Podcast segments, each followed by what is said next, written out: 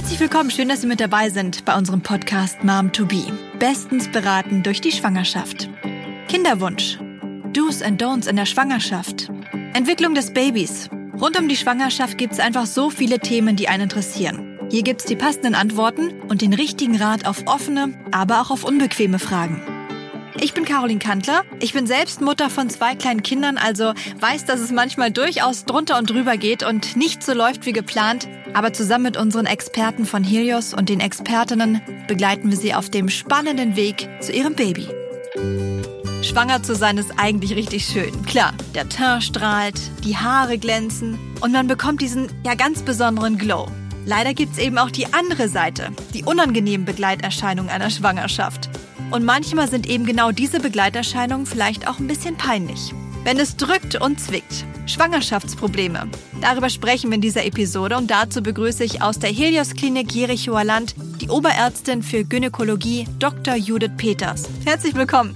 Ja, guten Tag. Auch herzlich willkommen. Ich freue mich, dass Sie uns heute zuhören. Und zudem zugeschaltet aus der Helios Klinik Bad Saro die Hebamme und Expertin Amrei Bartel. Hallo. Hallo, auch von mir ein herzliches Willkommen. Und wir klären zusammen in den kommenden Minuten, was kann ich gegen Morgenübelkeit tun? Woher kommt die plötzliche Kurzatmigkeit während der Schwangerschaft? Und in unserer Rubrik Fakt oder Fake wollen wir wissen, wieso passen die Lieblingsschuhe nicht mehr? Frau Dr. Peters, vor der Schwangerschaft war vielleicht noch alles super, man hat sich einigermaßen gesund ernährt, sogar vielleicht etwas Sport gemacht und plötzlich, ja, ist man schwanger und es geht los mit den ganzen Wehwehchen. Wie kann das sein? Im Rahmen der Schwangerschaft verändert sich ja der Körper, die ganze Situation. Natürlich einerseits auch, was man sich vielleicht selber vorstellt. Der, der Lebensmittelpunkt ist auf einmal ein anderer, also nicht erst nach der Geburt, sondern schon während der Schwangerschaft. Die Hormone spielen verrückt, manchen ist vielleicht ein bisschen schlecht, manche müssen sich sogar übergeben, andere merken schon recht früh, dass die Beine vielleicht dicker werden, dass man nicht ganz so fit ist, wie man vielleicht sonst ist. Man braucht doch hier und da mal einen Mittagsschlaf, den man sonst vielleicht nicht gebraucht hat. Man ist fühlt sich vielleicht auch nicht so leistungsfähig wie sonst. Und da muss man sich natürlich erst ein bisschen drauf einstellen. Ja, ist ja eine große Arbeit, die der Körper da zu leisten hat. Ne? Eigentlich auch verständlich, dass sich da dann was verändert. Und Sie haben gerade schon was Interessantes angesprochen, diese Übelkeit für viele ja am Morgen. Manche haben es auch über die gesamte Schwangerschaft hinweg. Also diese Übelkeit ist dann der ständige Begleiter. Einige Frauen können vielleicht auch gar nicht aufstehen, so schlecht ist ihnen den ganzen Tag über. Woher kommt das denn? Das äh, hat was mit dem ansteigenden Schwangerschaftshormon in der Frühschwangerschaft zu tun. Viele Frauen merken auch tatsächlich an dieser Übelkeit, dass sie jetzt schwanger sind. Ähm, wenn man nicht darauf wartet, schwanger zu sein und gleich mit dem Ausbleiben der, der Regel einen Schwangerschaftstest macht, das funktioniert ja heute auch schon sehr, sehr früh, äh, merken das viele tatsächlich daran. Diese Übelkeit ist ja vor allem morgens. Sie haben recht, bei manchen ist es die ganze Schwangerschaft, aber die meisten Frauen kann man doch beruhigen und sagen, im Verlauf der Schwangerschaft, achte Woche, zehnte Schwangerschaftswoche lässt diese Übelkeit bei vielen dann auch wieder nach. Gerade äh, wenn man auch viel erbrechen muss. Das ist meistens vormittags, nachmittags kann man dann eigentlich schon wieder alles essen. Wie gesagt, es wird weniger im Verlauf der Schwangerschaft. Den wichtigsten Tipp, den ich immer mitgebe, ist am besten gleich morgens eine Packung Kekse neben das Bett legen und gleich in der Waagerechten den ersten Keks in den Mund, langsam essen, dann geht's vielen schon ein Stückchen besser. Oh, das ist bis jetzt der schönste Tipp, den ich überhaupt gehört habe. Kekse noch vorm Aufstehen. Gibt es denn sonst noch irgendwelche Tipps, die man tun kann, die man beherzigen kann, was Sie den Frauen raten, dass es vielleicht ein bisschen besser wird? Ganz weg geht's wahrscheinlich nicht, oder? Also was meiner Meinung nach der allerwichtigste Tipp ist, dass ich meinen Frauen, die mit solchen Problemen dann kommen, auch gern sage, wissen Sie was, wenn Ihnen so richtig schön schlecht ist, dann freuen wir uns alle, weil eigentlich heißt das, dass Sie viel Schwangerschaftshormon haben, dass die Schwangerschaft gut sitzt, dass wir gute Aussichten haben, dass sich dieses Kind gut entwickelt, so dass man dann vielleicht auch ein bisschen positiver rangehen kann, wenn man das äh, schon mal als positives Zeichen für eine sich sicher einnistende Schwangerschaft bewerten kann. Ansonsten, wenn das natürlich sehr dolle wird, sehr, sehr beeinträchtigt im Alltag, gibt es so klassische Hilfsmittel, die man eben nehmen kann, so wie das mit dem, mit dem Keks, was ich gerade schon erklärt habe. Aber es gibt dann natürlich auch Medikamente. Womex ist ein so ein Medikament. Das gibt es auch als Zäpfchen, wenn so mit Schlucken gar nichts geht. Das kann man machen. Es gibt das Nausema. Das ist ein, ein Vitamin B-Komplex, den die äh, Frauenärztin oder auch die Hebamme, wenn man schon eine hat, da sich ja auch empfehlen kann, der ganz gut hilft gegen die Übelkeit. Die Aussicht darauf, dass es doch bald besser wird. Ja, eine gute Aussicht. Ein kleiner Lichtblick, dass dann nach der zwölften Woche vieles vorbei ist. Aber dann wird ja auch der Bauch so langsam dicker und davon kann ich dann leider auch ein Liedchen singen, kommt bei einigen Frauen das Sodbrennen. Woher kommt das und was kann man da denn machen? Welche Tipps haben Sie? Also das Sodbrennen hat zwei Ursachen. Die eine ist, in, wenn der Bauch noch nicht so groß ist, haben ja manche Frauen schon Sodbrennen und das liegt daran, dass sich in der Schwangerschaft der Darm langsamer bewegt. Das heißt, der Magen entleert sich nicht so schnell wie sonst, so dass eben der Rückfluss von Mageninhalt, Magensäure ist ja das, was Sodbrennen macht, doch mehr auftritt als sonst. Und im Verlauf der Schwangerschaft ist es natürlich nachher auch einfach die Größe des zu erwarteten Babys, was einfach auf den Magen drückt und da eben auch Sodbrennen machen kann. Auch da gibt es wieder althergebrachte Hausmittelchen, die vielen Frauen gut helfen. Also wir sagen zum Beispiel auch, ein Glas kalte Milch zum Beispiel neutralisiert die Magensäure und hilft. Und man kann natürlich dann auch zu auf so Sachen wie zum Beispiel das Riopan Gel zurückgreifen. Das ist also ein, ein Gel, was letztendlich keine Medikamente ins Blut abgibt, sondern wie so einen Magenschutzfilm über die Schleimhaut legt und da eben auch schon hilft, den Magen zu beruhigen. Wenn das sehr, sehr ausgeprägt ist, schlafen manche Frauen auch mit dem Oberkörper etwas erhöht. Man kann natürlich nicht im Sitzen schlafen, aber so ein bisschen ein Kissen mehr unter den Oberkörper beim Schlafen. Eben auch da muss man ehrlicherweise sagen, wenn das sehr, sehr dolle ist, richtig weg ist das erst, wenn das Baby auf der Welt ist. Sie haben gerade schon gesagt, dass die Verdauung ein bisschen langsamer vonstatten geht. Ist das dann auch ein Grund, warum so viele Frauen mit oder so viele Schwangere mit Verstopfung zu kämpfen haben? Genau, das ist auch ein Grund. Und dazu kommt natürlich, dass wir unsere Patientinnen oder werdenden Mütter gerne auch mit Eisen versorgen. Ja, also die Blutproduktion muss angekurbelt werden. Man muss den Eisenhaushalt der werdenden Mutter auffüllen, um eventuell zum Beispiel auch einem Blutverlust unter der Geburt äh, entsprechend zu begegnen, dass man mit guten Blutreserven letztendlich auch in die Entbindung nachher geht. Und die Nebenwirkung dieses Eisens ist eben leider auch, dass es Verstopfung macht. Es färbt den Stuhl dunkel und macht eben diese Verstopfungsbeschwerden.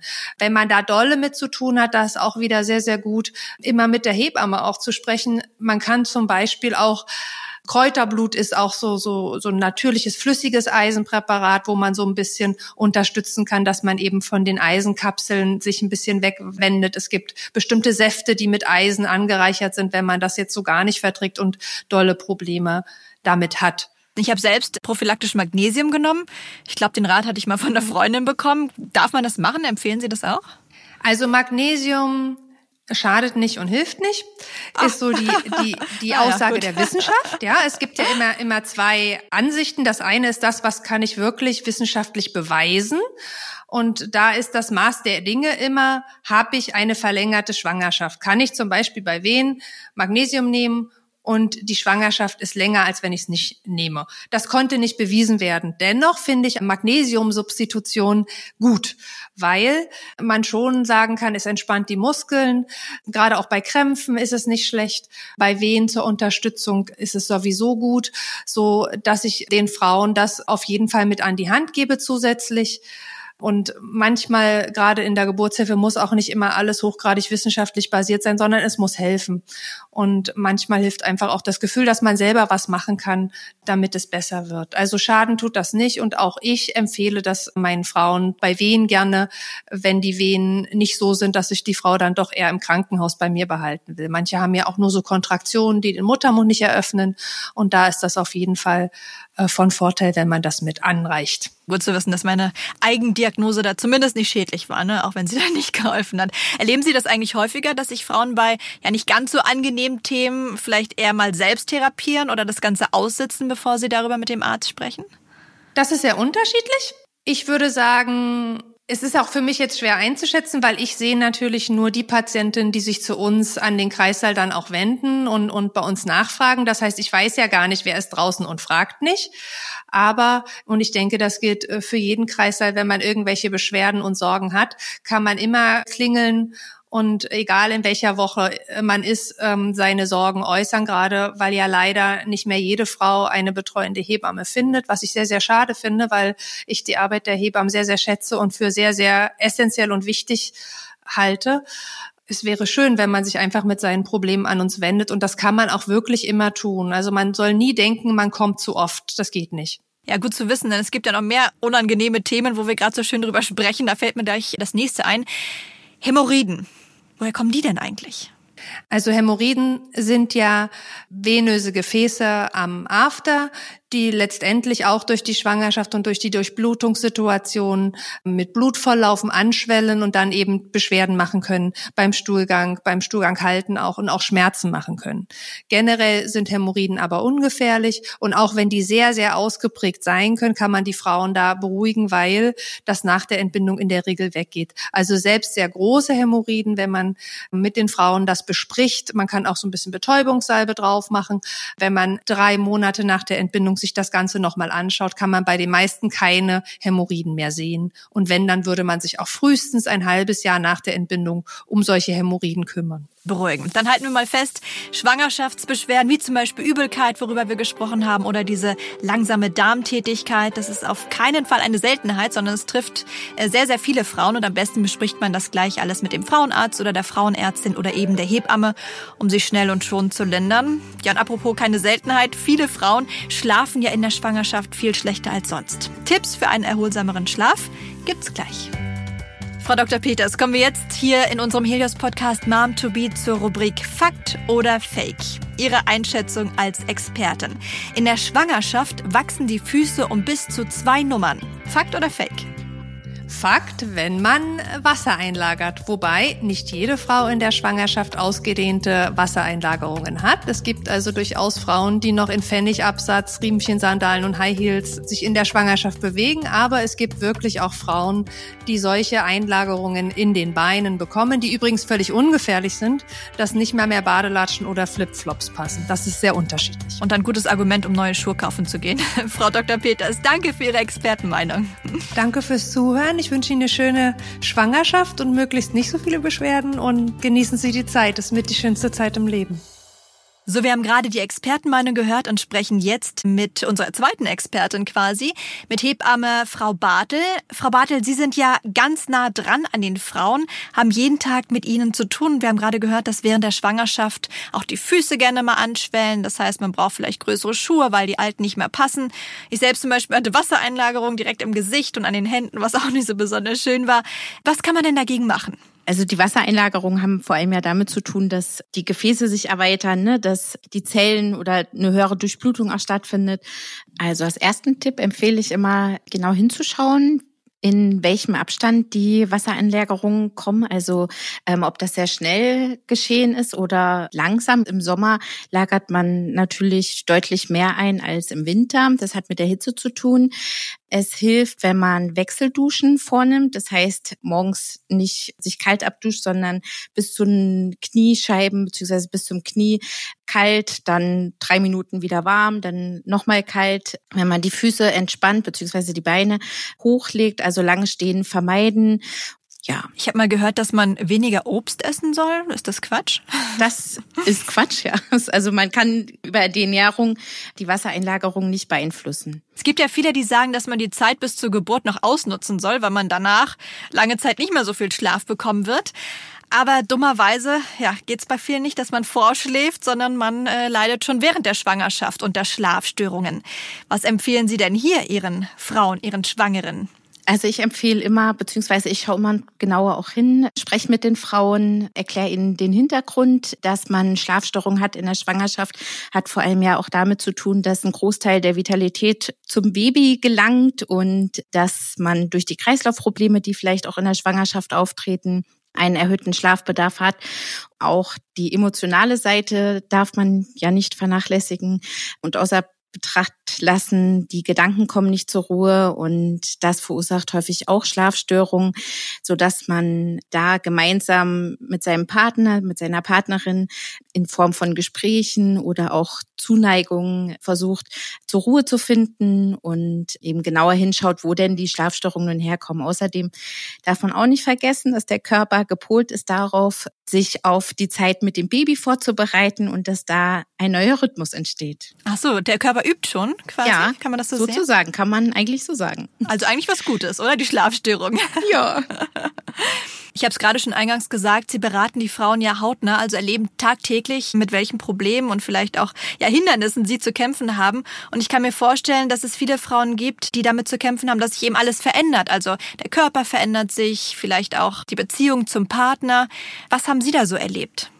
In meiner Arbeit als Hebamme fällt mir vor allem auf, dass die Frauen darüber berichten, dass sie das natürlich auch am eigenen Leib erleben, wie sich ihr Körper verändert, dass der nicht mehr genauso ist wie vorher oder vor der Schwangerschaft. Das hat vor allem damit zu tun, dass eine innere Umorganisation stattfindet. Man richtet sich tatsächlich aufeinander ein, das Baby zur Mama und der Körper wird weiblicher. Man setzt natürlich an.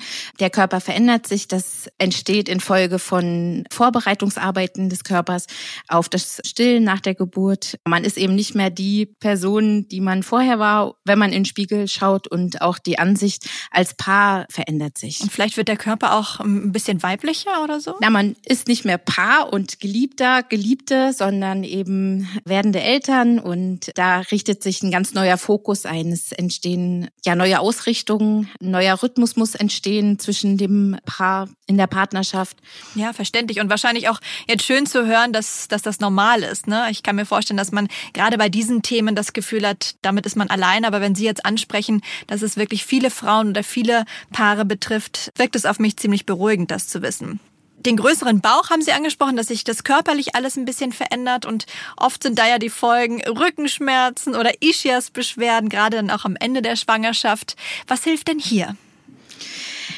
Ja, das hat vor allem damit zu tun, dass die Bänder sich vor allem dehnen und Platz für das Baby schaffen. Die Muskulatur wird weicher, um das Baby gut zu versorgen.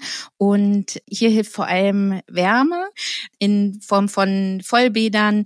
Das regt die Durchblutung an in Form von Kirschkernsäckchen, die man sich eben in den bestimmten oder in den betroffenen Bereichen hinpackt oder auch Massagen, die dann auch der Partner oder die Partnerin durchführen kann. So entsteht natürlich auch nochmal eine besondere Form der Nähe und Zuwendung auch zum Baby. Sollte man sich eher bewegen oder sich eher schonen, wenn man sowas hat? Ich würde immer empfehlen, sich zu bewegen, um eben die Bänder dehnfähiger zu machen, dass es eben nicht so schmerzhaft ist. Eine gute Variante ist beispielsweise Schwangerschafts-Yoga oder Pilates. Wenn man das vielleicht auch vorher schon durchgeführt hat, da sollte man dranbleiben. Das empfehle ich immer. Und wenn man noch keine Erfahrung hat, kann man wahrscheinlich immer auch nochmal mit der Hebamme Rücksprache halten. Die gibt da wahrscheinlich auch nochmal genaue Tipps und Übungsanleitungen. Ne? Auf jeden Fall. Ich kann mich noch gut erinnern, dass ich mich selbst total überfordert gefühlt habe, wenn ich mit meinem Hund Gassi gegangen bin und versucht habe, nebenbei zu telefonieren. Da hatte ich das Gefühl, gar keine Luft mehr zu bekommen. Was raten Sie denn hier den Schwangeren, wenn sie mal mehr oder mal weniger unter Atemnot leiden? Außer vielleicht, dass man nicht alles gleichzeitig macht. Genau, richtig. Das wäre so der erste Ratschlag, dass man eben portioniert seine Erledigung erledigt. Ja, die Luftnot hat natürlich mit den Organen zu tun, die sich vergrößern. Das Zwerchfell, was nach oben gedruckt wird, sorgt dafür, dafür, dass eben die Luft ein bisschen knapper wird, vor allem zum Geburtstermin hingehend. Und ja, da sollte man eben schauen, wie viel man schafft, in kleinen Schritten voranschreiten im Alltagsleben. Dann ist das alles machbarer. Also, Frau Bartel, Dankeschön erstmal. Wir halten fest, das Beste überhaupt in der Schwangerschaft ist, sich gar nicht so viel zuzumuten, sich ausreichend Pausen immer zu gönnen, vielleicht auch auf den eigenen Körper zu hören. Das ist wahrscheinlich ein ganz guter Ratschlag. Und wenn es dann trotzdem mal drückt oder zwickt, die Schwangerschaftsbeschwerden nicht einfach aussitzen, sondern direkt mit dem Arzt drüber sprechen oder mit der Hebamme. Und dann können die in den allermeisten Fällen schnell und sanft helfen. Dankeschön. Gerne. In der nächsten Episode beschäftigen wir uns mit Schwangerschaftsdiabetes und Bluthochdruck. Die meisten Schwangerschaften verlaufen zwar ohne größere Probleme, aber ab und zu braucht der Körper dann doch ein bisschen Unterstützung. Darum gucken wir in der nächsten Folge, warum Schwangerschaftsdiabetes so tückisch ist und was man tun kann, um Bluthochdruck vorzubeugen. Vielen Dank fürs Einschalten. Unseren Podcast Mom to Be können Sie natürlich immer gerne weiterempfehlen. Mehr Infos dazu finden Sie auch online unter momtobe.de.